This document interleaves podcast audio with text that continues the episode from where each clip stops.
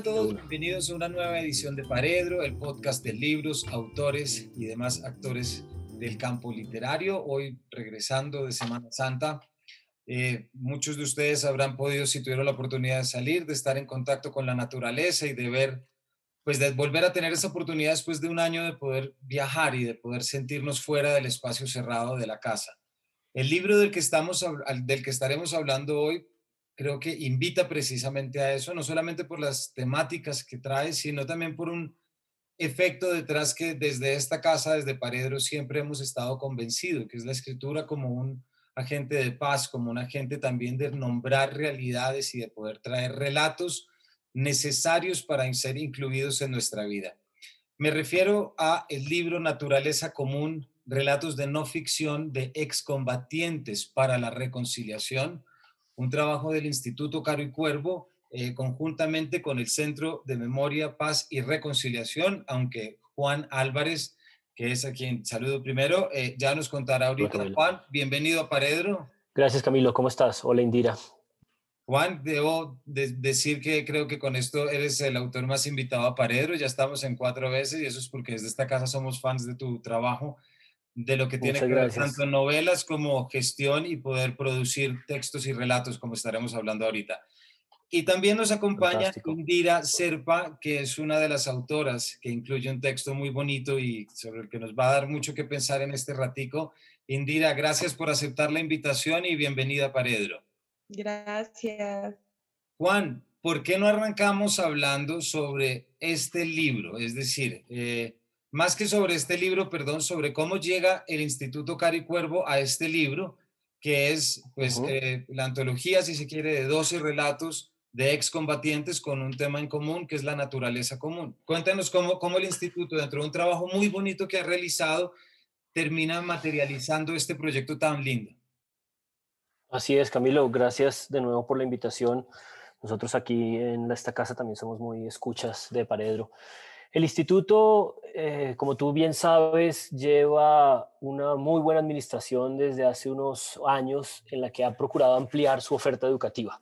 Han crecido el número de maestrías y con las maestrías llegan otro tipo de proyectos de investigación y lo que en el instituto también se llama proyectos de extensión, que normalmente hasta hace un tiempo eran cursos libres que se daban, digamos, para personas en Bogotá desde que nosotros empezamos a abrir esta mm, brecha, esta trocha de la escritura creativa en el instituto, procuramos acercar al instituto a las regiones y una de las maneras para hacerlo fue tratar de trasladar esos proyectos de extensión a trabajar con eh, sujetos políticos eh, en regiones, eh, a trabajar con comunidades, a tratar de prestar esa asesoría creativa en la escritura que el instituto puede tener y a tratar de construir eh, no solamente como la escritura de los profesores y los estudiantes, sino también de sujetos políticos y sociales em, que nos interesan y que nos parece que eh, hacen parte vital de la discusión democrática. Y entonces desde hace unos cinco o seis años hemos hecho distintas publicaciones, hemos hecho distintos acercamientos. Eh, el año pasado, por ejemplo, en plena pandemia, sacamos un volumen digital también cartonero que se llamaba Encorazonadas con la red comunitaria trans y bueno, el año pasado, en medio de la pandemia, pudimos empezar a trabajar con combatientes del Partido Comunes, eh, no todos militantes del partido, pero sí es combatientes, firmantes de paz. Y ese es un poco el resultado de este libro, un poco la voluntad de la institución, del Instituto Caro y Cuervo, y en este caso en compañía con el Centro de Memoria, Paz y Reconciliación, eh, de, de, buscar este, ensanchar este esta beta eh, bien particular y bien importante del conflicto colombiano y es que la naturaleza también fue un, agente que estuvo ahí presente y los excombatientes fueron guardianes de bosque. Eso está estudiado, está documentado, eh, pero no creo que a ellos se les hubiera preguntado lo suficiente y no creo que hubiéramos eh, tenido un volumen importante de relatos al respecto. Y la institución un poco identificó esa posibilidad y empezamos a buscar y a trabajar en función de ella pues desde hace ya bastante tiempo, pero lo concretamos el año pasado. Me parece muy bonito, Juan, como la, la figura que hablas de guardianes de bosque, porque creo que esa es precisamente una de esas posibilidades de una resignificación y poder entender todas las diversas opciones que salen para generar las narrativas y los relatos como lo que hay acá. Aquí hay un texto y aquí hay un eje transversal que es muy bonito, que es la naturaleza común, pero y es el contacto con la naturaleza, pero además de, de procurar traer lo que aquí también estamos convencidos que es la posibilidad de la escritura como ese agente transformador, es traer relatos y narrativas y vivencias, Indira, que para un gigantesco porcentaje de la población son hasta apenas se las puede imaginar. ¿Cómo fue en tu caso, por ejemplo? Y así nos ya empezamos a hacer la conversación. ¿Cómo fue en tu caso todo este proceso de, de, de la llegada del instituto y de empezar a pensar tu relación con la naturaleza a través de la escritura? Ya desde Bogotá, como tu texto Mutatis Mutandis lo dice. ¿Cómo fue ese cambio de realidad que te lleva en tu texto también a hablarnos de ese doble nombre?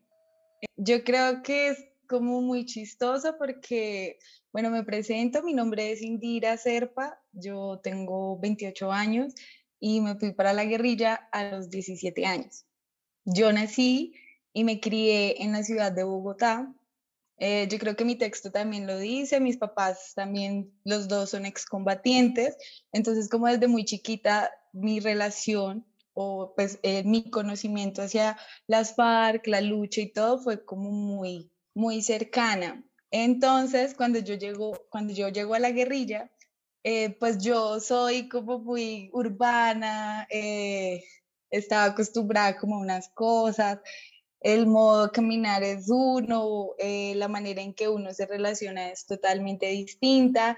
Entonces, como mi cuerpo también logra acostumbrarse, mi cuerpo de ciudad logra acostumbrarse como a todas las realidades de la mata y en particular como a las particularidades de la guerra y de la guerrilla, pues cómo se acostumbra, pero yo otra vez como vuelvo a la ciudad, ¿no? O sea, como de la guerrilla ya estaba acostumbrada, retomo otra vez como a la ciudad de Bogotá.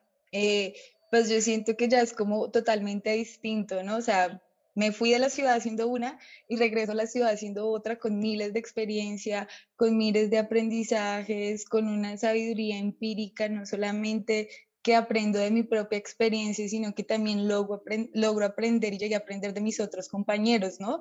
Y yo creo que eso en ningún lado lo, lo cambio por nadie, porque yo siento que nosotros pasamos por algo y podríamos decir que es como em, la universidad de la vida, ¿no? Eh, yo siento que esa universidad de la vida por la que nosotros vivimos y por la que nosotros pasamos, sobre todo como eh, en esa vida en comunidad, y llegar aquí es como ese choque otra vez, ¿no? Y es como que, pues pucha, pero yo vengo de un sitio donde todo absolutamente era todo comunitario, donde antes de una decisión individual nosotros pensábamos como en la colectividad y siempre todo lo hacíamos como pensando en la colectividad y venirse y enfrentarse acá donde es como sálvese quien pueda prácticamente, ¿cierto? Y no solamente sálvese quien pueda, sino que pues es una ciudad totalmente mezquina, totalmente indiferente. Entonces es como, no. Entonces como que retornar aquí realmente como que lo, me hace pensar y yo siento que se vuelve transversal todos los días de mi vida, ¿no? Como, y es, es lindo porque yo a veces voy como en el milenio o estoy en cualquier lado y, y, me llega como un recuerdo como de esa vida en la mata, como de esa vida en la selva, entonces es como realmente como bonito, ¿no? Bonito no solamente, sino que es algo que yo retomo mucho en el texto y es que yo siento que nuestros procesos son cíclicos y al ser cíclicos, pues también yo los relaciono mucho como con los procesos de la naturaleza y de muchas cosas que yo viví y de muchas cosas que yo vi. Entonces es decir, como, bueno, no sé, siento que ese ciclo terminó, acabó, pero también como este ciclo yo cojo lo bueno y como a partir de lo que estoy haciendo ahora, pues yo puedo contar esa otra historia y qué más que a partir de mi cuerpo y de las propias experiencias que todos vivimos. Claro. ¿Por qué no nos cuentas, Indira, para que los oyentes y espectadores entiendan muy bien a lo que te refieres? ¿Por qué no nos cuentas de ese episodio de tu texto en el que tú visitas el jardín botánico, por ejemplo? Es decir, esa experiencia en el jardín mm. botánico en relación a lo que es, porque yo que vengo ahorita y contaba de, un viaje en los llanos, en el Meta, una cosa es tú ver la naturaleza en su estado natural y otra cosa es encontrártela en un jardín botánico con todo lo político, con todo lo que eso representa. Pues solamente me quiero quedar con la experiencia distinta. ¿Por qué no nos cuentas un poquito de ese, eh, para que nos, nos entiendan bien. Hay algo muy significativo para mí y es que en mi proceso eh, al interior de las FARC, yo era profesora y enseñaba a leer y escribir. Eh, en ese enseñar a escribir, nosotros practicábamos algo todos los días, que eran las horas culturales, y nosotros leíamos de 6 de la mañana, perdón, sí, de 6 de la mañana a 7 o de 7 a 8 de la mañana, un libro. Nos reuníamos todos en el aula y leíamos un libro. El libro que yo siento que es como el preferido, que fue el preferido a lo largo que yo dije, fue 100 años de soledad. Entonces, y era muy lindo porque con 100 años de soledad todos estaban en el aula muy juiciosos, o sea, como muy prestos a escuchar y todos tenían los cuadernos que querían hacer el árbol genealógico, en fin, entonces para mí es muy significativo y sobre todo recordar las mariposas amarillas y que Mauricio Babilonia, entonces después hay una canción que dice como mariposas amarillas, Mauricio Babilonia, entonces era como, es súper significativo para mí. Entonces como que yo ya empiezo a ver como el significado de las mariposas amarillas y comienzo a ver y digo como, wow, es algo que realmente para mí marca la vida. Y en especial ese episodio yo estaba con mi sobrina Calia Victoria, en el Jardín Botánico de Medellín. Y estábamos, y estábamos las dos ahí en esa parte que se llama el mariposario, y llegan como unas mariposas amarillas, y fue así como, ah, no lo puedo creer, entonces yo creo que la sensación que de una vez que yo reconocí fue ponerme a llorar, obviamente, pero no solamente es llorar, sino como recordar, como unas, eh, eh, unas simples mariposas amarillas tienen un significado tan grande que hacen que yo me transporte o que recuerde, que extrañe, que recuerde, que recuerde lugares en específicos donde leíamos el libro, jornadas, preguntas en particular. Yo creo que eso es supremamente significativo para mí, lo cual yo siento que sí, o sea, le, tengo hasta tatuada una mariposa. Ah. No, muy bonito, Indira, gracias. Juan, quisiera preguntarte ya con, con, lo que nos cuenta Indira sobre un tema, ¿cómo, lo, ¿cómo fue que tomaron la decisión o si fue espontáneo? Porque estos son, estos son textos de no ficción, es decir, aquí hay un, aquí hay un texto de, de la experiencia, no es un texto ficcional, no estamos hablando de, de relatos. Cuéntanos cómo tomaron esa decisión y, por qué y cuáles son las ventajas. Claro. Bueno, no, yo creo que eso hizo parte del ADN de la primera formulación de lo que queríamos hacer. Eh, nuestro socio aliado, el Centro de Memoria, Paz y Reconciliación, estaban muy interesados, pues por supuesto, en el asunto de la memoria y eh, en particular en la posibilidad de que los excombatientes eh, recogieran eh, muchos de esos relatos que ellos también intuían que existían. Así que desde un principio la premisa de la no ficción fue muy, muy importante, eh, porque al final de cuentas un poco como en algún momento alguien lo dijo, casi todo aquel que ha pasado temporadas como náufrago, como excombatiente, por la razón que sea, todos aquellos que hemos pasado temporadas largas en la mata, en la selva, en, aquel lugar que, que, lo distancia uno de muchas de las premisas eh, urbanas consolidadas en los últimos siglos, traemos experiencias muy particulares, muy diferentes de, de, del relato común, digamos, turístico o del relato común eh, urbano. Y creo que eso era crucial, ¿no? Recogerlo. Así que desde el principio el ADN de la no ficción me parecía muy importante. Y hicimos pequeños ejercicios ahí adentro un poco para pensar en eso. Yo, por ejemplo, les decía a ellos todo el tiempo, traten de, de buscar un, un, cotejo de esto que están recordando en otros compañeros. Pregúntenle a personas, no, no confíen solo en su memoria. Entonces hacíamos pequeños ejercicios de ese tipo. También recuerden nuestros oyentes y espectadores que este libro se consigue en descarga gratuita desde la página del instituto, ¿no, Juan? Desde la Así es, en ambas páginas de las dos instituciones, Centro de Memoria, Paz y Reconciliación, Instituto Caro y Cuervo, y yo creo que ya, si lo ponen en Google como naturaleza común, es combatientes o naturaleza común, relatos o naturaleza común, eh, no ficción, cualquiera de esas combinaciones les arroja eh, ya en el primer puesto, porque por fortuna el libro, pues yo creo que eh, ha tenido mucho entusiasmo, la gente lo está descargando, lo está leyendo, Em, así que es muy fácil llegar a ellos y se descarga fundamentalmente desde las dos páginas de las instituciones. Perfecto, para que todos sepan cómo llegar a él. Quisiera que habláramos sobre un tema que a mí me gustó muchísimo, entre otras cosas, porque cumple con un papel muy importante de la lectura entendida desde todas sus acepciones y todas sus realidades, ¿cierto? Es decir, no solamente es el letrado quien sabe leer, ese es un gran error que hemos tenido durante muchos años. Y, este, y aquí estos relatos lo que nos muestran es las múltiples formas de leer las cosas y nos recuerda que cuando entendemos cómo leen los demás, tenemos mejores elementos para nosotros leer lo que tenemos. Y esto tan fácil que muchos colombianos estoy seguro que no han descubierto, no han caído en cuenta que tenemos una selva y que tenemos una selva con una biodiversidad y que tenemos una experiencia.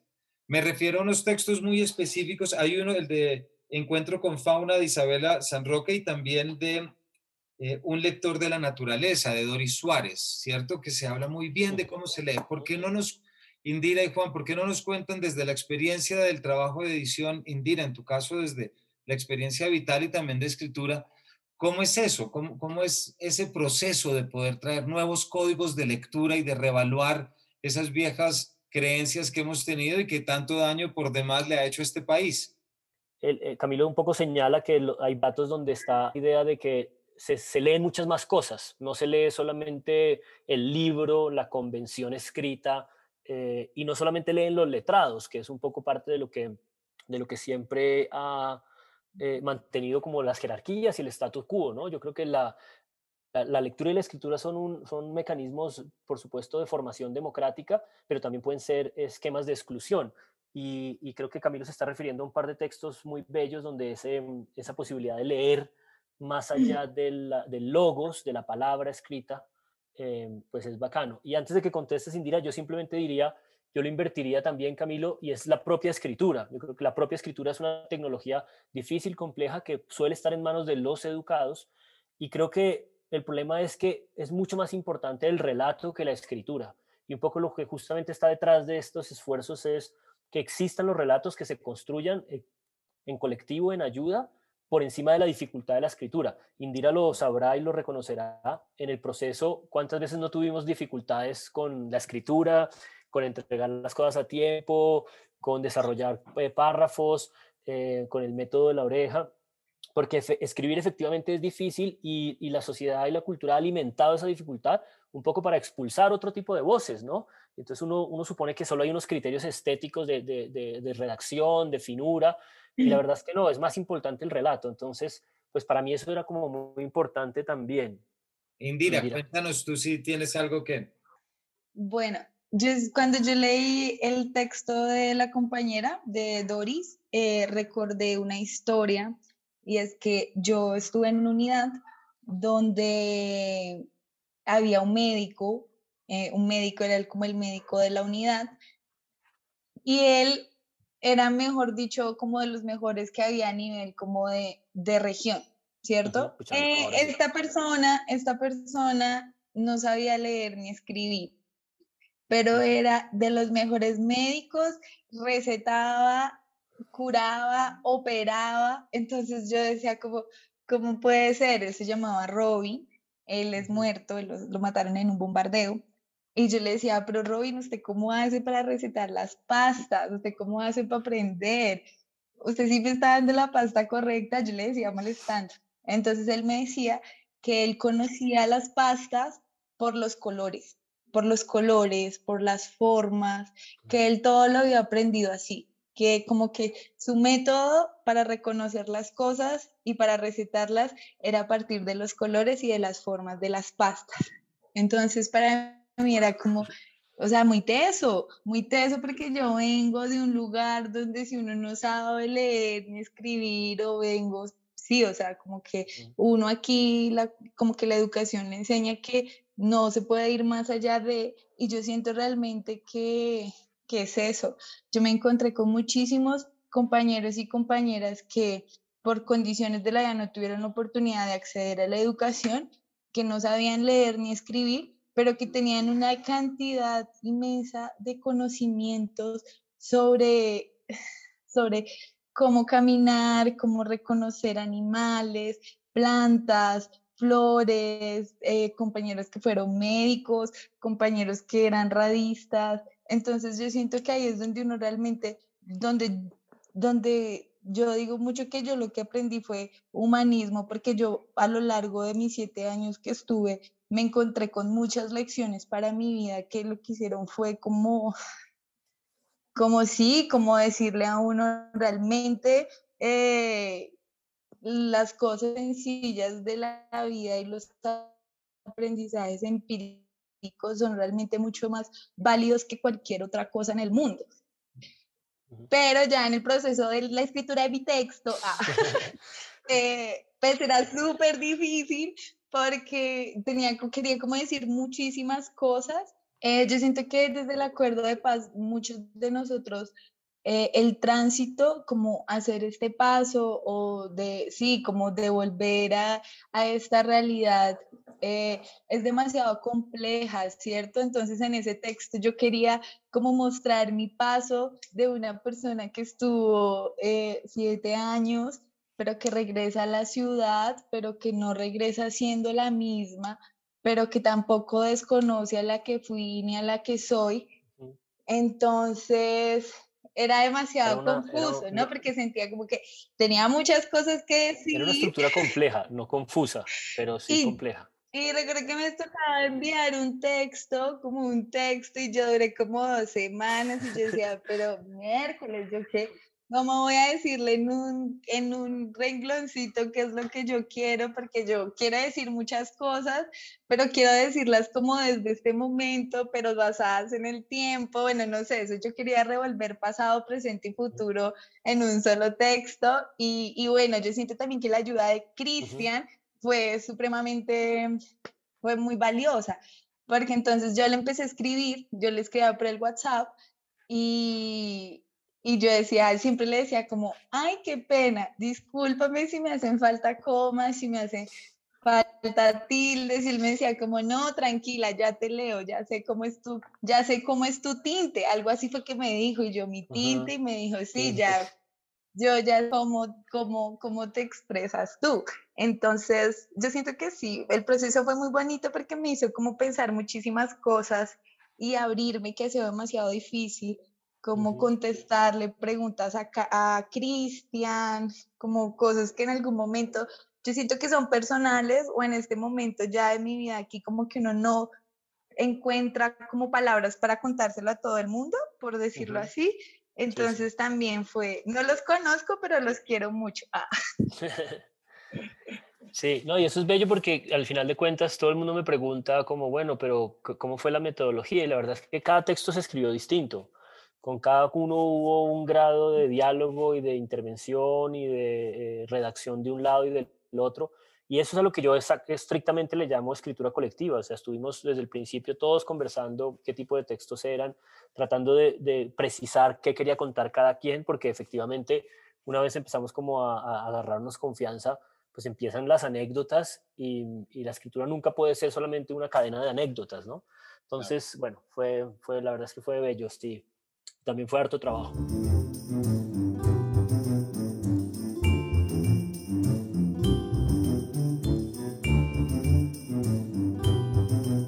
Y también yo creo que después de ese arduo trabajo, Juan, que también como tú dices, parte de saltar la dificultad y, muchas veces ese rótulo de dificultad que tiene la escritura, que es algo que juega en contra de, claro. de, de nuestro campo, eh, sí hay algo detrás muy bonito y es la posibilidad de nombrar lo que no ha sido nombrado y de contar las experiencias que no han sido contadas.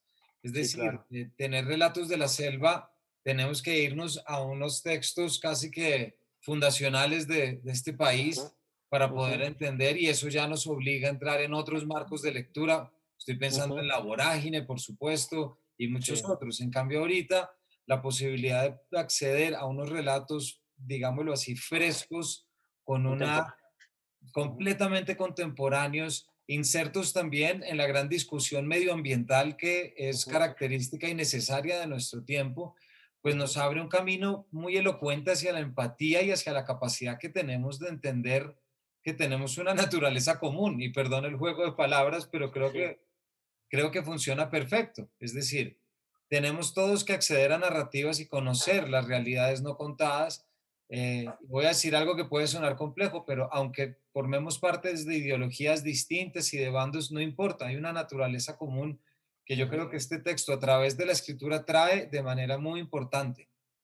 Sí, no, yo creo que sí, Camilo. Yo creo que una de las cosas trágicas, más allá de la propia guerra y del dolor y del sufrimiento de, las víctimas, las poblaciones, las comunidades, todo lo que haya pasado y que apenas estamos como empezando a, comprender, hubo otra cosa trágica y es que en medio de esa guerra, en medio de esa especie de eh, confrontación, también existió un monopolio del relato. yo creo que hubo generaciones enteras que crecieron bajo el gobierno uribista con un único relato de orden público, y cuando la única manera de comprender la realidad es desde el comunicado de prensa del Ministerio de Defensa, del orden público, pues son demasiadas las cosas que se pierden y se, y se, y se empobrecen. Y creo que parte de la obligación de, de, la pluralidad democrática es la, la, la, construcción de muchas posibilidades de relato y esto es simplemente un humilde aporte a eso. y, que, y que aquí damos la bienvenida a eso. Indira, no sé si querías aportar algo más frente a esto. No, yo creo que lo que dice Juan es totalmente cierto y es que yo creo que por muchísimos años este país solo ha podido escuchar como un lado, ¿cierto? Como una sola historia, ¿no? Como la historia oficial. Y yo creo que, cuando, que estos espacios son realmente necesarios y son realmente importantes también para que, pues para que escuchemos el otro lado, también estemos como dispuestos a escuchar, a reconciliarnos. Yo siempre digo una cosa y es que yo tengo con otra compañera que se llama Sara Luna, eh, tenemos una obra de teatro, una creación colectiva y esa creación colectiva que nosotros hicimos en compañía de Patricia Ariza es eso, o sea, muchas veces cuando nosotros salimos en los espacios territoriales, muchas personas solo querían conocer como esa historia de en cuántos combates estuviste, eh, estuviste en bombardeos, o sea, como todo, e, sí, como cuál era tu arma y te pesaba, oh, pero tú, una chica, o sea, y, y como que era como, bueno, nosotros queremos contar nuestra historia, pero queremos contar nuestra vida diaria, ¿cierto? O sea, queremos contar quiénes éramos nosotros,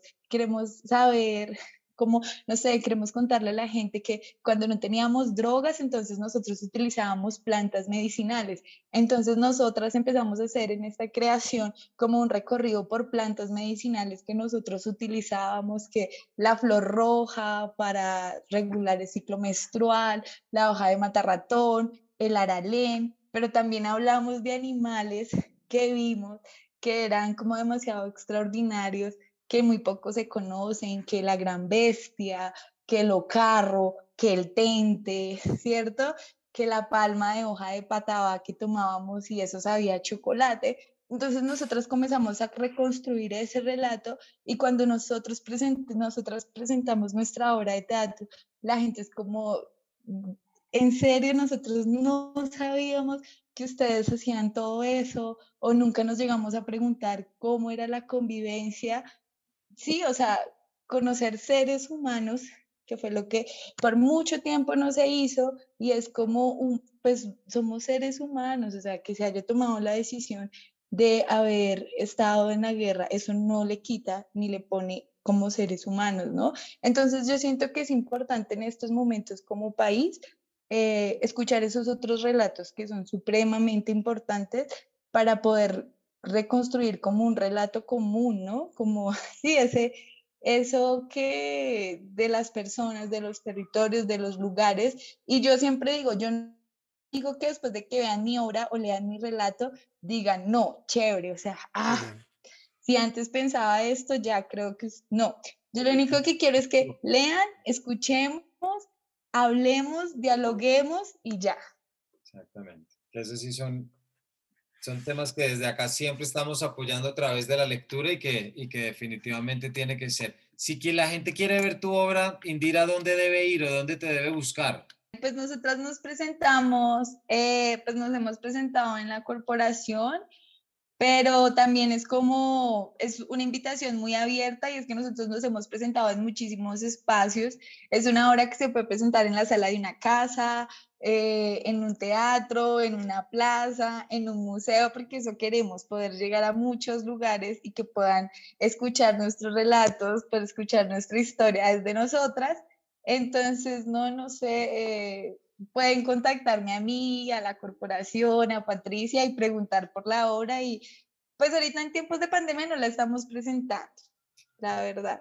Pero yo creo que ahora con todas las medidas de bioseguridad sí se puede. Vale, bueno, pues entonces ya eran para poder acceder precisamente a esos relatos, pues ya se nos acaba el tiempo. Muchísimas gracias por, por haber acompañado y de nuevo rescatar este este efecto que yo creo que produce este libro. Eh, y además es que si queremos encontrar esas vías de diálogo, Indira, de las que tú hablabas, y de comunicación, también tenemos que abrir el espectro de qué temas son los que nos unen y cuáles son las posibilidades. Es decir, no únicamente, eh, así como hay una historia oficial, que no haya un tema o un aspecto oficial de comunicación, sino que se pueda ramificar y de allí de esa ramificación entender cómo hay muchos elementos que nos permite pues afrontar este nuevo reto que todos sabemos eh, cuál es. Juan, Indira, muchísimas gracias por haber estado acá y a nuestros oyentes, por supuesto, pues vayan a la página del instituto, descarguen el libro porque les dará mucho que pensar y sobre todo muchas, muchas ganas de viajar por este país y conocer la increíble biodiversidad que tenemos. No, Camilo, a ti muchas gracias por la invitación y sí, la gente lo pone en Google, Naturaleza Común, Relatos de No Ficción Descombatientes y seguro lo encuentra fácilmente. Muchísimas gracias. A ti, Indira. Camilo. Gusto saludarte. Gracias. Gracias, Camilo. Buena suerte. Y a todos ustedes, muchas gracias por habernos acompañado y nos vemos en una próxima edición de este Pared.